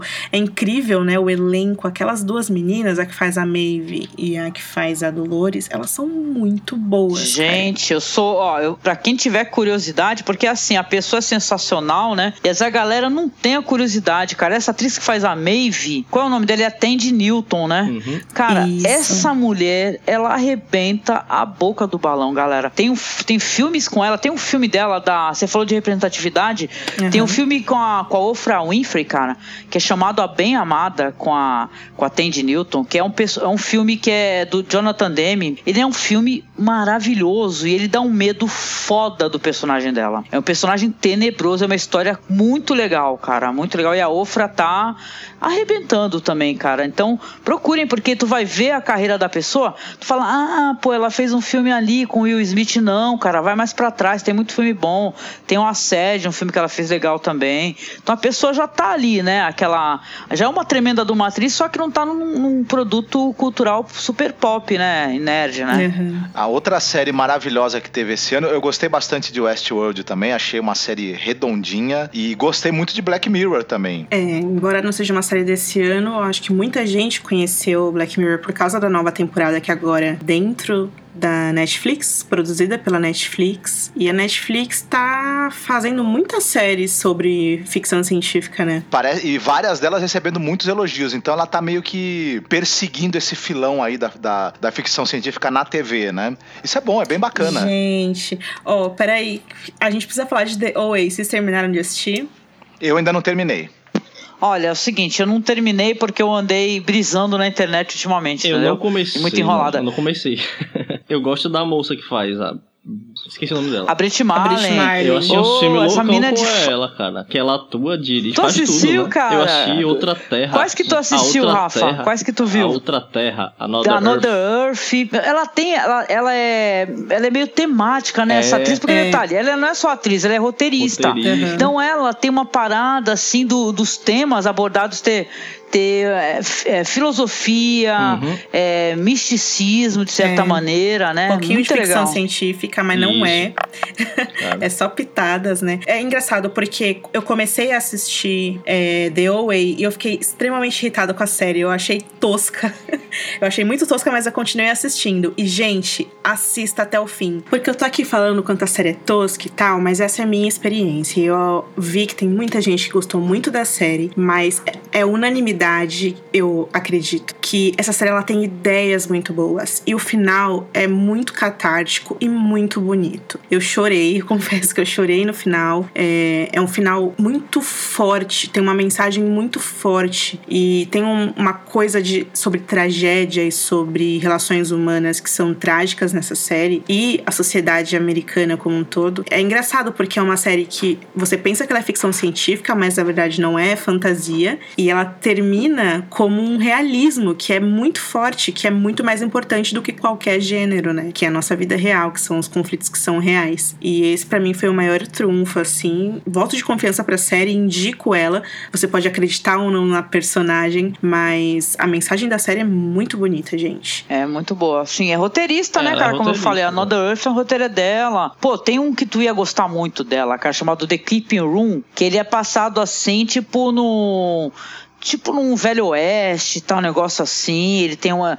Mas é muito legal, é muito empoderador, sabe? Os personagens dela. Tem esse negócio assim de ser. Esse viés místico, né? Como eu falei. Nada é gratuito e tudo tem camada, né, meu? Sim. Ela é muito jovem e ela é muito Nossa, foda, cara. Pô, ela, é... quando ela estourou com a Another Earth, ela era jovem mesmo, entendeu? O Another Earth me marcou, velho. Me marcou. É bem raro lembrar de uma atriz assim, mas quando eu vi o trailer do Way, que eu nem tinha nunca nem tinha ouvido falar dessa série The Way apareceu assim do nada.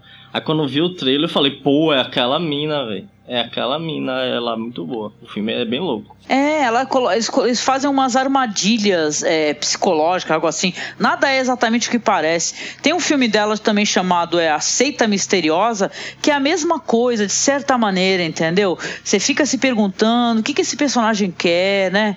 E tal. Mas vai ter uma conclusão interessante. Por sinal, eh, são dos maiores pilotos, né? É dessa série. É um Sim. piloto gigantesco. É, tem uma hora e vinte. É, uma hora e vinte. Então, assim, você tem que ter um mínimo de paciência para você. Estão te contando uma história, né? Então não dá pra tudo rolar e tal. Tu não tá vendo um filme do Michael Bay, cara. Deixa a pessoa. senta aí, é que nem ela pede pra pessoa, senta aí, escuta essa história.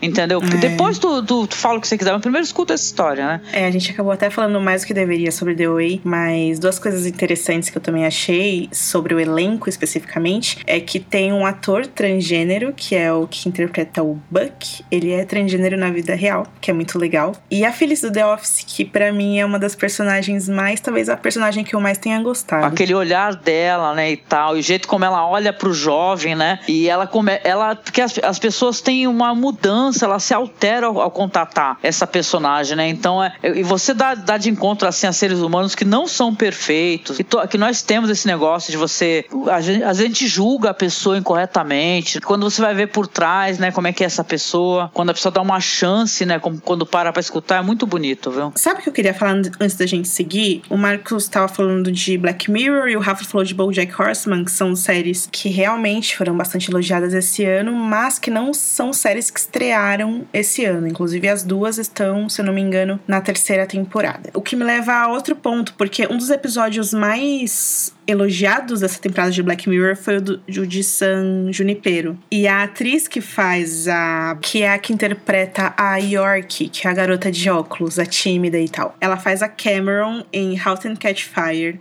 que é uma série que eu comecei a ver esse ano. Vocês já ouviram falar dessa série? Não, eu não vi, não. É muito boa. Agora, esse ano estreia a última temporada, que vai ser a quarta. É uma série de época, começa nos anos 80, agora já tá, tá nos anos 90. E ela conta a história da revolução do computador pessoal. É como se fosse uma Mad Men sobre tecnologia, mas o Don Draper não é um personagem só, são vários. Os personagens são duas mulheres e dois homens. E a essa menina do San Junipero, ela faz, tipo, a programadora foda, assim. E é muito legal, cara. Não só porque, pelas músicas que tocam, né, de época, e as roupas dos anos 80 que eles usam, e todo aquele aparato retrô, e a história meio que das empresas, sabe? Da IBM, da Apple, a gente vê tudo isso acontecendo. É muito, muito legal, gente. E ainda mais porque eles colocam duas meninas meio que é, na vanguarda do desenvolvimento desses produtos, desde computadores pessoais até jogos, jogos famosos.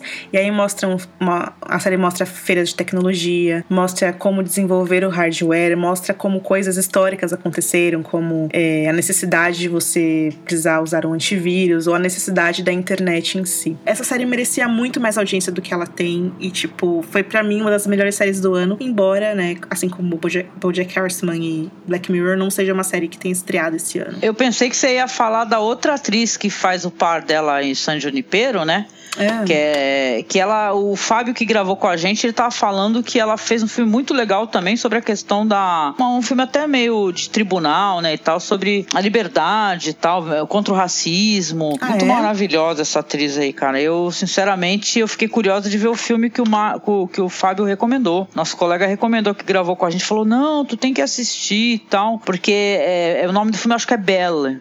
Bela, um negócio assim, gente. Aqui é Gugu Mataharou, o nome dela. O nome do filme é Belly mesmo. Lembrei de uma série legal de comédia também. Eu não gosto muito de comédia, mas já falei de duas aqui, né? Que é Bojack. Que é uma comédia, mas é meio é meio dark. E tem essa que estreou esse ano, Atlanta, que é muito engraçada também. Que é com o Donald Glover. E fala dessa parada do rap e tal. É, essa série é incrível. E, nossa, é muito engraçada, é. cara. Os atores são muito bons e até aquela parada das gírias dos negros, assim, que é, é muito engraçado, É muito... E tem umas críticas fodas também. Ah, eu sou fã do Donald Glover desde a época de Community. Antes dele virar pop como Childish Gambino. Essa série pega o melhor do que Louie ensinou a fazer série de comédia e ele traz isso é, para dentro da cultura negra com um time de atores incrível e umas sacadas muito geniais. É uma série bem nonsense, muito, muito boa. Esse ano teve Luke Cage, né, gente? Também, né? É, de cultura negra teve Luke Cage, teve Atlanta e teve Insecure da HBO, que também é muito boa, que é uma série de comédia. Por isso que é tão importante discutir diversidade e cobrar isso dos canais das produtoras. Um monte de série boa, com muita gente boa fazendo, que há alguns anos é o tipo de projeto que seria impensável e que jamais seria aprovado. Pô, queria dar o feedback pro Rafa. Rafa recomendou para mim já faz um tempo aquela série Wolf Hall, né? E eu fui assistir, meu, eu fiquei apaixonada Essa série pela série. Incrível. A Ana Bolena dessa série é a que faz agora a Rainha Elizabeth. No The né? Crown. É, The Crown. É, deve, ter sido, deve ter sido por causa disso que chamaram. Putz, mas a série é maravilhosa, a trilha sonora é incrível, gente. E eu sou muito apaixonada por aquele ator Paul Schofield, né?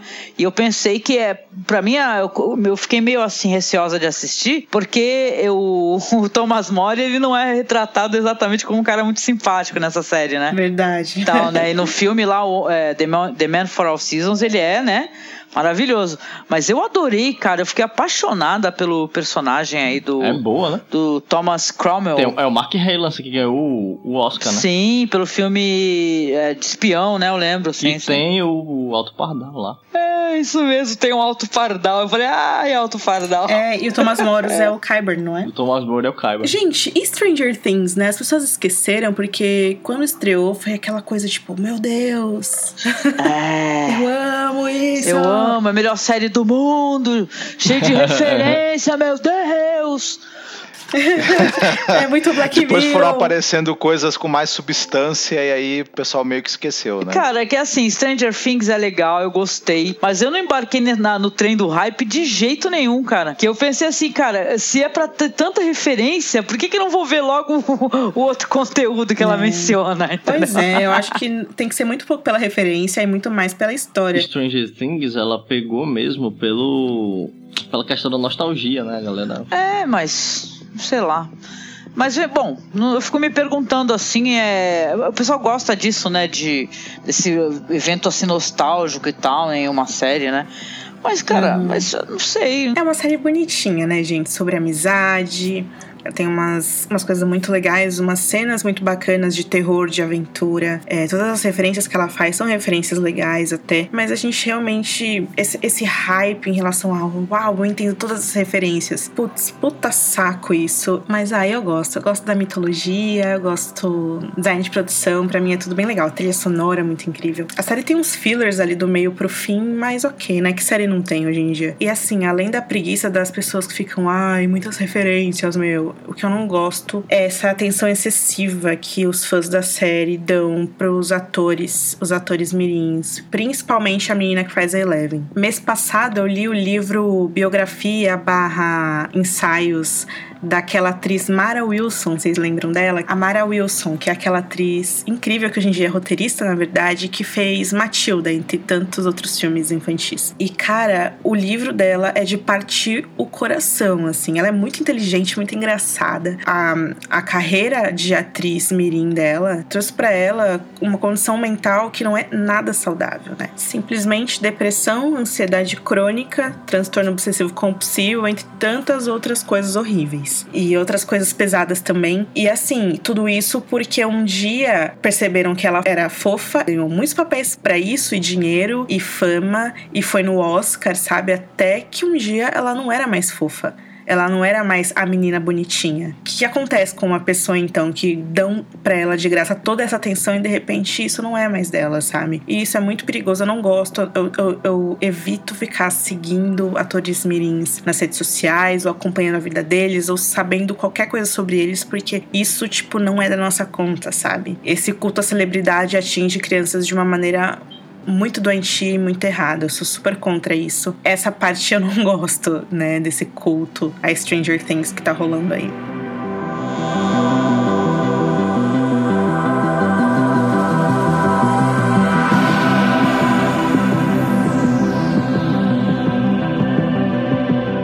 O que eu destaquei aqui de série, teve aquela American Crime Story, que é do mesmo criador de Glee, de American Horror Story. E essa American Crime Story, inclusive, ganhou vários Emmys na época. Ah, é? E vai ser essa série antologia, que ele faz a de terror. E essa vai ser sobre crimes, crimes famosos. E essa primeira temporada foi sobre O.J. Simpson. Nossa, John Travolta tá bizarro na série, né, gente? eu gostei dessa ideia, sabe? Eu não sei dizer se foi uma das melhores séries do ano, de fato. Mas eu gostei da ideia de ter uma série antológica baseada em fatos reais, assim, sabe? É legal. É, pra compensar, acho que foi melhor do que que talvez o que o American Horror Story essa temporada, né? Ah, sim, de que, fato. pelo amor de Deus, né? é, Better Call Saul é uma série que eu meio que abandonei, assim, mas essa nova temporada, segunda temporada, ela tá sendo muito elogiada pela crítica. Algum de vocês assistiu? Foi muito boa. Eu, na verdade, eu tinha gostado já muito da primeira. Eu achei essa segunda tão boa quanto, mas a galera. Mas tu acha que merece toda essa avalanche de indicações? Porque a série foi recebeu, né? Eu, eu gosto muito, velho. não sei. Porque eu tenho muito. Eu sou muito fã de Breaking Bad também. Já assisti mais de uma vez Breaking Bad. Tal. Ela tem uma vibe bem Breaking Bad, então, né? Porque bem, não, não tem uma. Acho que era mais assim. humorística, assim. assim, no sentido. Já que o Soul ele é um cara engraçadão, né? E tal, né? É, é tem aquele humor é natural não, né? dele, né? Tem aquele humor natural, que é Eu o cara engraçado. Eu acho bem triste mesmo. essa série, na verdade. Ah, é? é? bem triste, é bem bad é. às vezes. Ah, falando em críticos, uma das séries mais elogiadas do ano foi This Is Us, que eu acho que a Angélica assistiu o piloto, né, Angélica? Nossa, gente, eu assisti até mais, alguns episódios. Essa daí, ela é de partir o coração e pisar no teu coração, viu? A série maravilhosa. Ah, essa série, olha, é, a primeira cena da série, se eu não me engano, toca Sufjan Stevens, que eu amo, assim, é muito lindo. É uma série sobre família, sobre, sobre pessoas imperfeitas, sobre irmãos, sobre aceitação, né? Sobre, é, sabe, não, é uma série que em tempos assim onde tem muita. É quase monotemática, né? Os temas das séries, o negócio da família é um negócio meio engraçadão, meio de comédia e tal. É uma série que tem, é muito dramática, mas ela é muito interessante interessante, assim. Pra quem não sabe, essa série, a premissa dela, pelo menos do piloto, é a história de quatro pessoas que nasceram no mesmo dia. E o casal principal da série, quem faz, é a Mandy Moore e o Milo Ventimiglia, que é o Jazz de Gilmore Girls. Sobre o que ela falou de Hamilton também, teve uma série esse ano, que é uma série que estreou esse ano e ela conta a história dos, dos escravos nos Estados Unidos, tentando fugir de uma fazenda. E ela é interessante porque ela também tem essa pegada meio musical, assim, e são músicas modernas, da, atual, da atualidade. Interessante. Eu assisti, Também eu não achei assisti toda interessante. não, mas os episódios que eu assisti eu achei legais, assim, os atores são bem bons. É, minha, minha listinha aqui tá, tá crescendo. Vou precisar dar um jeito de assistir essas séries todas aí que vocês estão falando, porque fiquei curioso. Amethyst and flowers on the table. Is it real or a fable? I suppose a friend is a friend. And we all know how this will end.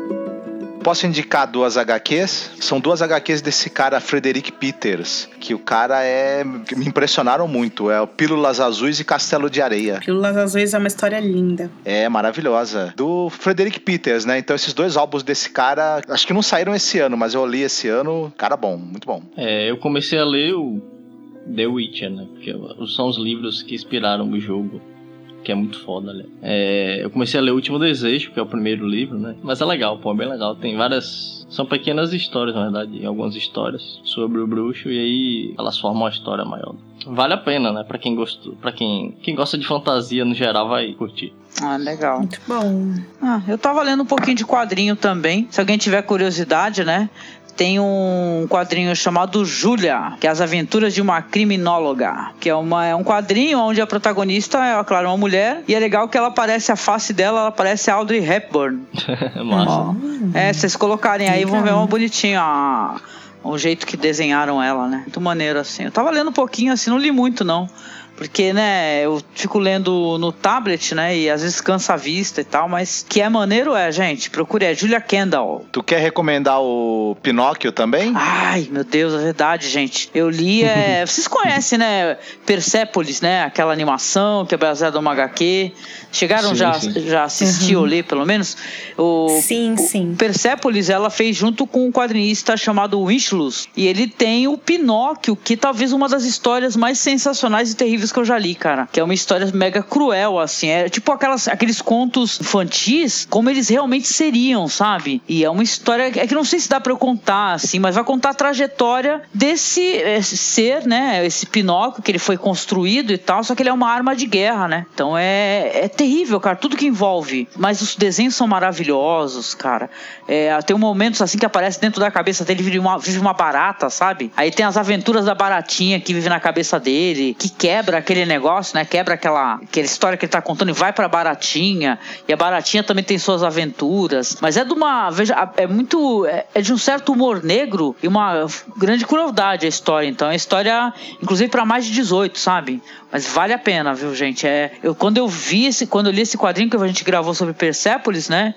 E tal, sobre a Marjane Satrap, e eu falei, caraca, eu vou dar uma olhada no, no Ishlus, né?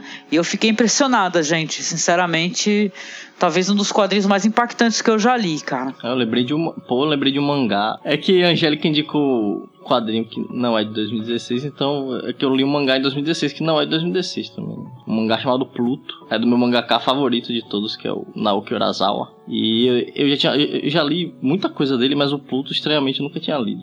E aí esse ano eu peguei pra ler e é muito interessante porque se passa no universo do Astro Boy, que é aquele anime que todo mundo assistiu quando era criança, e é sobre um detetive robô, né? Que investiga o assassinato de outros robôs também. É bem legal, é bem curioso, assim. É um, ele é. O Naoki Urasawa, ele, ele escreve sem nem, né? Que são mangás mais adultos, que é o estilo que eu gosto mais. E os traços dele são super realistas, assim. É muito bonito, realmente. A história também é bonita. Fiquei curiosa, hein, Rafa? Vou procurar. Eu gosto muito de mangá. Mas, Ra- Rafa, você leu em Scan, não foi? Liscan. Pô, é, então, é, se algum editor aí fizer o favor de publicar, que eu quero ter esse quadrinho em papel, esse mangá. Esse mangá é sensacional. Eu acho que tem. Eu acho que o Plu- o Pluto ele é publicado no Brasil, mas só não lembro qual é a editora. Mas aqui pelo menos não chega. Nu- Nunca, nunca encontrei na banca nenhum número dele. Uma pena, eu li em Scan também, mas é maravilhoso mesmo. Acabei de ver uma notícia aqui de 10 de 2 de dezembro de 2016 de que ele será publicado pela Panini aí, ó. Ô, Oh, yeah. aí, aí. Podcasters dando notícia em primeira mão. Primeiríssima mão. Ah, eu, eu gosto do, do, do, do Monster, gosto do 20th Century Boys. Century Boys, Enfim, nossa. o Naoki Urasawa é tudo de bom. Ele é ótimo. Tudo de bom. Sou fãzão também. É isso, né, gente? A gente pode encerrar dando uma mensagem de amor, paz e esperança? Mas é claro, meu amor. Qual é a sua mensagem? Minha mensagem é que o mundo saiu meio fora dos eixos aí quando o David Bowie morreu, né, cara? Mas o pessoal tá sempre falando assim: vem 2017, né? Vem sexta-feira. Eu vejo muita gente jovem falando isso, assim, pô, vem logo, passa o tempo, né? Pô, e o tempo passa tão, tão rápido e a gente logo não sabe nem quanto que a gente tem para viver e vamos aproveitar a vida e nada de ficar apressando o tempo. E, cara, David Bowie está ali brilhando pela gente lá no, no universo lá, então vamos ter fé. Bom, é isso, né, gente? Essa edição do Podcasters fica por aqui. Eu, a Angélica, o Rafa e o Marcos voltamos numa próxima edição, mas é, semana que vem a gente continua com a leitura paralela de O Festim e a Dança. O Cinema Masmorra agora está meio problemático, então vocês podem encontrar nosso conteúdo no masmorracine.wordpress.com. E se, se quiser conhecer um pouco desse cinema realizado por mulheres que ele é silenciado descaradamente, visite a gente lá no anticast.com.br e procure, nos procure lá na aba Feito por Elas. E se você quiser se